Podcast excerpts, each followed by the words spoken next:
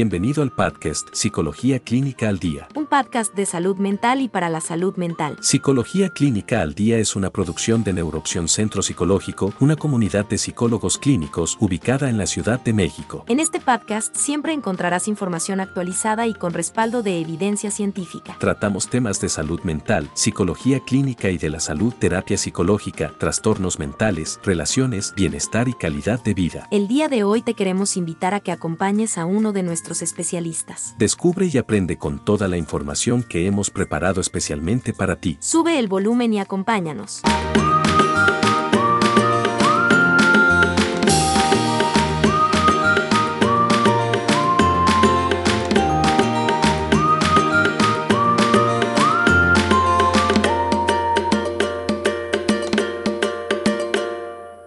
Hola amigos, ¿cómo están? Bienvenidos a un episodio más de su podcast Psicología Clínica al Día.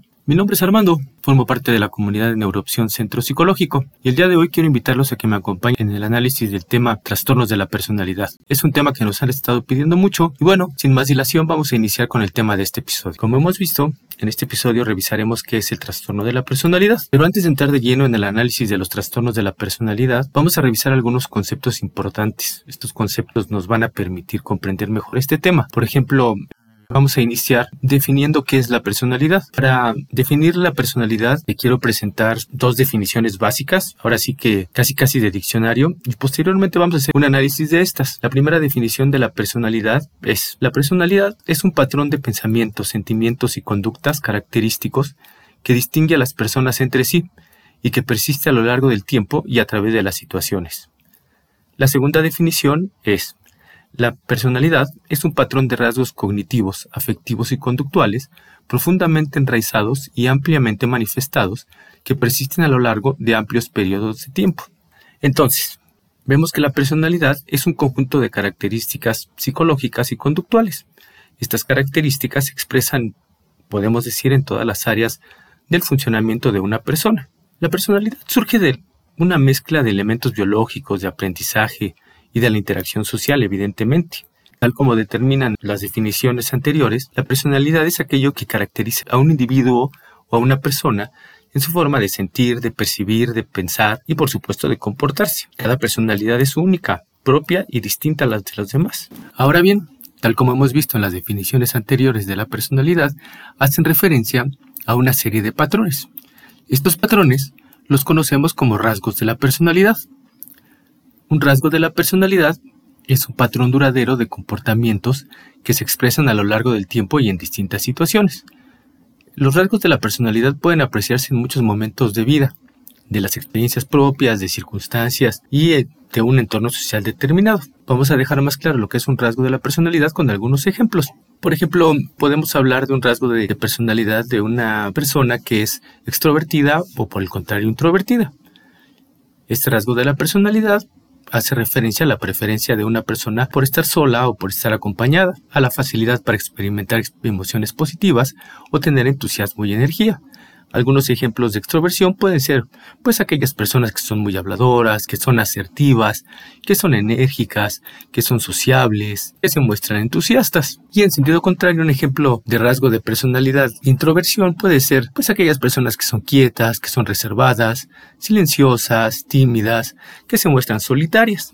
Otro ejemplo de rasgos de la personalidad puede ser aquellas personas que son amables, o que son oposicionistas por el lado contrario, ¿verdad? Rasgo de la personalidad se refiere a la interacción social y a las respuestas que ofrecen las personas a, los demás. Algunos ejemplos de rasgos de personalidad relacionados con la amabilidad, pues puede ser una persona simpática, generosa, fiel, gentil, colaborativa. Por el lado contrario, Ejemplos de rasgos de personalidad oposicionistas puede ser una persona fría, poco amigable, cruel, rígida y desagradecida, por mencionar algunos. Otro ejemplo de rasgos de la personalidad puede ser una persona responsable o una persona irresponsable. Este rasgo de la personalidad refleja el grado de organización, persistencia, control y motivación en la conducta dirigida hacia objetivos y trata esencialmente de la forma en que las personas llevan a cabo las tareas o sus responsabilidades. Algunos ejemplos de rasgos de personalidad relacionados con la responsabilidad puede ser una persona pulcra, organizada, precisa, cautelosa, eficaz, cuidadosa y en sentido contrario, una persona irresponsable puede ser una persona dejada, desordenada, evidentemente irresponsable. Otro rasgo de la personalidad que podemos tomar como ejemplo es estabilidad emocional o neuroticismo. Este rasgo de la personalidad está relacionado evidentemente con la vida emocional. Algún ejemplo de, rasgo de personalidad relacionado con estabilidad emocional, evidentemente son personas estables, calmadas, tranquilas, poco emotivas, y por el lado contrario, ejemplos de rasgos de personalidad relacionados con neuroticismo pueden ser personas con tendencia a la ansiedad, a la preocupación, al mal humor, al temor, a la emotividad, a la inestabilidad, a la tensión, por mencionar algunos, ¿no?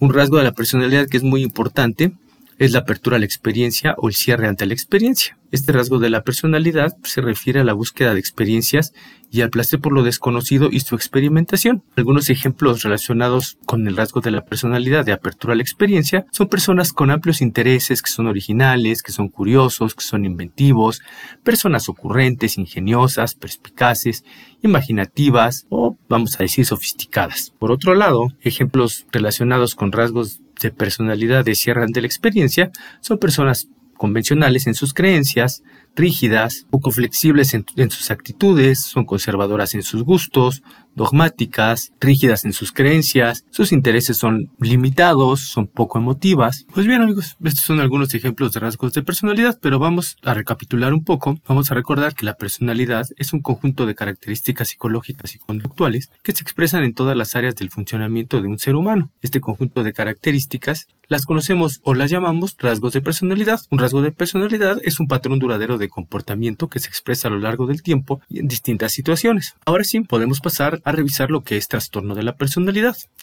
Y bien, pues los trastornos de la personalidad se caracterizan por ser patrones, estándares o modelos desadaptativos de pensamientos, sentimientos, percepciones y conductas. Habitualmente, los trastornos de la personalidad se desarrollan muy temprano en la vida y se perpetúan a lo largo del tiempo y a través de diferentes situaciones. Los trastornos de la personalidad suelen constituir alteraciones de lo que serían o de lo que podríamos llamar como patrones de la vida normal. No me gusta mucho utilizar este término normal o normalidad que hace referencia a algo normal, pero bueno, en esta ocasión me voy a permitir utilizarlo para hacer referencia a lo que se espera espera socialmente de la conducta de un individuo, a su comportamiento interpersonal, a lo que se espera de su comportamiento dentro de su mismo grupo sociocultural al que pertenece. Entonces, un trastorno de la personalidad se refiere a una persona que posee rasgos de personalidad inflexibles, que le ocasiona una mala adaptación, también malestar, carencias o problemas en su funcionamiento respecto a su entorno social o respecto a sí mismo. Los trastornos de la personalidad se intensifican cuando la persona no considera que sus patrones de conducta o sus rasgos de personalidad son inadaptados o le, ocasionan problemas respecto a sí mismo y respecto a su comportamiento social. El impacto del trastorno de la personalidad generalmente afecta no solo a la persona que lo padece, también afecta a la familia y al grupo social en donde se desenvuelve el individuo. Como hemos visto, el trastorno de la personalidad se manifiesta en la cognición, en la afectividad, en el funcionamiento interpersonal y por supuesto en el control de impulsos, en el control de las emociones, por decirlo así. Ahora bien, para continuar con el tema, vamos a ver la clasificación de los trastornos de la personalidad. Esta clasificación la hemos tomado del Manual Diagnóstico y Estadístico de los Trastornos Mentales, también conocido como DSM-5. Este manual clasifica los trastornos de la personalidad en tres grupos el grupo A, que se refiere a los, o lo nombra como el grupo de los raros o excéntricos, dentro del cual se agrupa el trastorno paranoide de la personalidad, el trastorno esquizoide de la personalidad y el trastorno esquizotípico de la personalidad. El grupo B lo nombra como el grupo de los dramáticos o emotivos, que incluye el trastorno antisocial de la personalidad, el trastorno límite de la personalidad el trastorno histriónico de la personalidad y el trastorno narcisista de la personalidad. Y por último el grupo C, que lo nombra como el grupo de los ansiosos o temerosos, que incluye el trastorno evitativo de la personalidad, el trastorno dependiente de la personalidad y el trastorno obsesivo compulsivo de la personalidad. Pues bien, recapitulando un poco, entonces el Manual Diagnóstico y Estadístico de los Trastornos Mentales, o DSM-5, clasifica los trastornos de la personalidad en tres grandes grupos.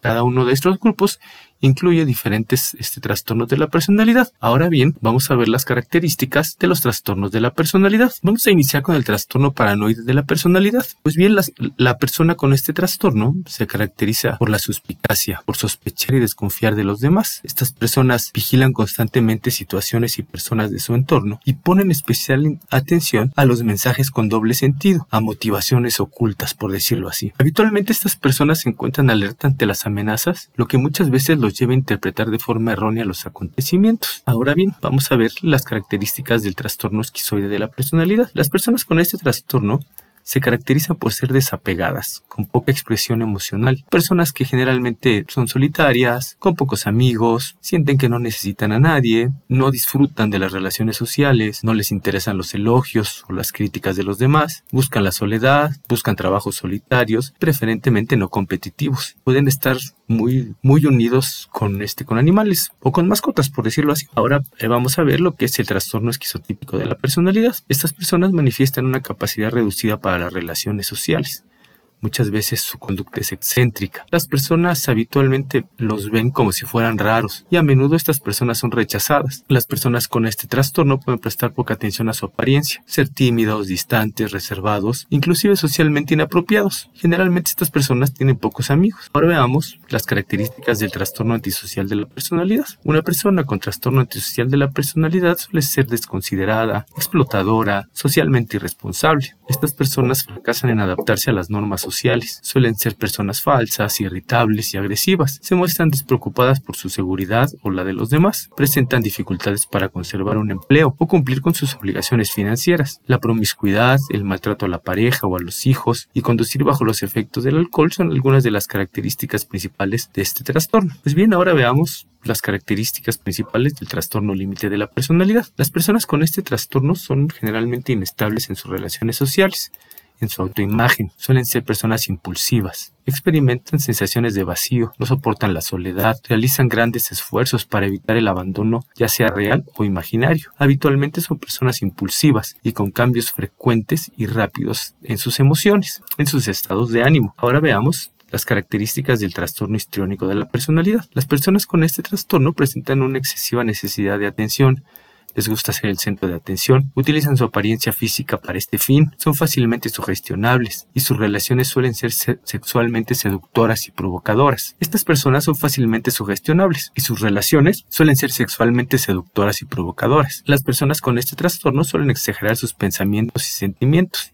hacen que todo parezca más importante de lo que realmente es y consideran que sus relaciones interpersonales son más íntimas de lo que son en realidad, tienen dificultad para ser empáticos y para leer las emociones e intenciones de las demás personas. Ahora bien, pasemos al trastorno narcisista de la personalidad. Las personas con trastorno narcisista de la personalidad son personas que se sienten grandiosas, necesitan admiración, carecen de empatía, pueden ser líderes seguros y ambiciosos quieren hacer las cosas a su manera, saben lo que quieren y cómo conseguirlo. También suelen tener carisma para atraer a otras personas y explotarlas para sus propios objetivos. Creen que son personas especiales y únicas y creen que solo se pueden asociar con otras personas de un elevado estatus. No saben manejar las críticas y pueden enfurecerse cuando alguien se atreve a creerles. Estas personas también habitualmente tienen envidia de los demás o creen que los demás le tienen envidia. Presentan conductas arrogantes o conductas soberbias. Sus relaciones sociales son frágiles, con escasos amigos íntimos. La de mal genio, estallidos verbales, o el maltrato emocional, físico o sexual son característicos de estas personas con este trastorno. Tienen autoestima deficiente y están predispuestas al desarrollo de trastornos depresivos. Ahora vamos a continuar con las características del trastorno de la personalidad por evitación. Pues bien,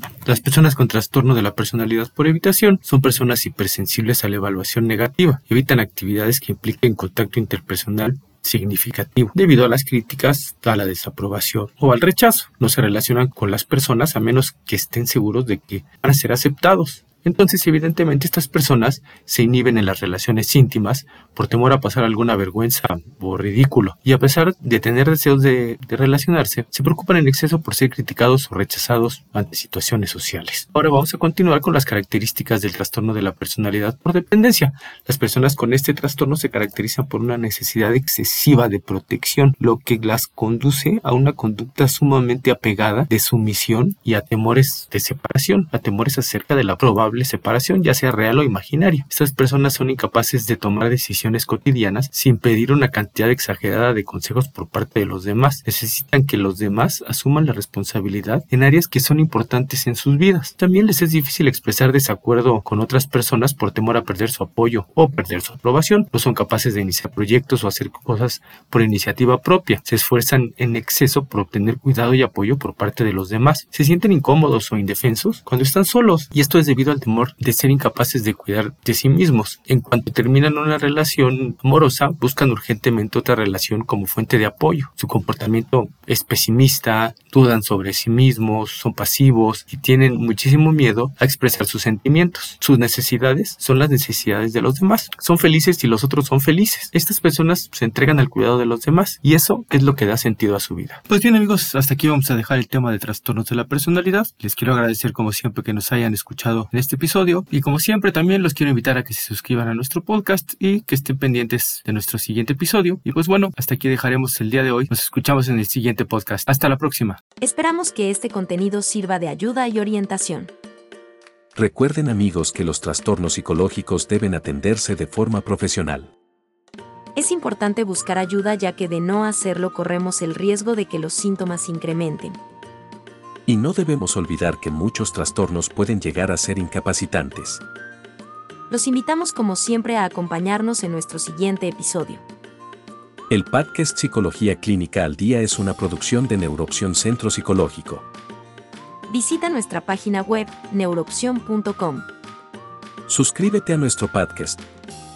Recuerden que sin salud mental no hay salud. Hasta la próxima. Gracias por escucharnos.